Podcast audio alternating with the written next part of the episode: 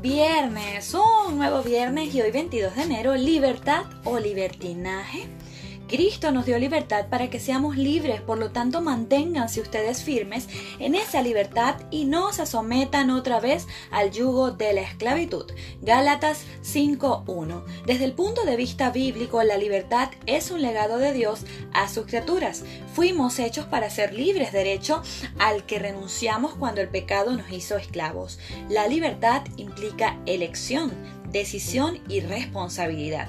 Sin embargo, la libertad es entendida hoy como el derecho de toda persona a hacer lo que desee, como dueña de su vida que es. Esto no es bíblico. Este nuevo y extendido concepto de libertad implica decidir aunque no se esté dispuesto a hacerse cargo de las consecuencias. Lamentablemente en una sociedad hedonista, la libertad se mira como sinónimo de excesos y búsqueda desenfrenada del placer inmediato. Esto en realidad es libertinaje. Mucho se habla hoy de la liberación femenina, insinuando con ello que siempre hemos vivido en opresión, sin auténtica libertad. Esta forma de pensar puede resultar fascinante si no tenemos cuidado. Por supuesto que, de acuerdo a la voluntad de Dios, debemos pensar, actuar y vivir en libertad.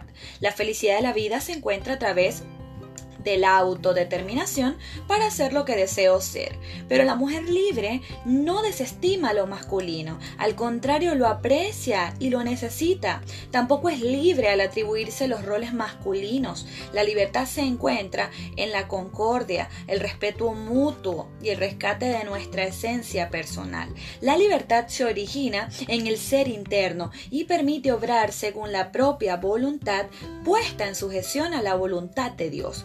Dios te hizo libre y desea verte libre, pero con la verdadera libertad. Levanta la cabeza y sacúdete las cadenas del miedo. No permitas que un sentido infundado de incapacidad te gobierne. En las escrituras leemos, conocerán la verdad y la verdad los hará libre. Juan 8:32 Busca tu libertad en la verdad. El desenfreno, los placeres ilícitos y el desprecio por las normas no te harán libre, solo lograrán encadenarte a la culpa, al desprecio por ti misma y a no comprender el significado de tu existencia. Confía en tu Creador y cumple sus propósitos en tu vida.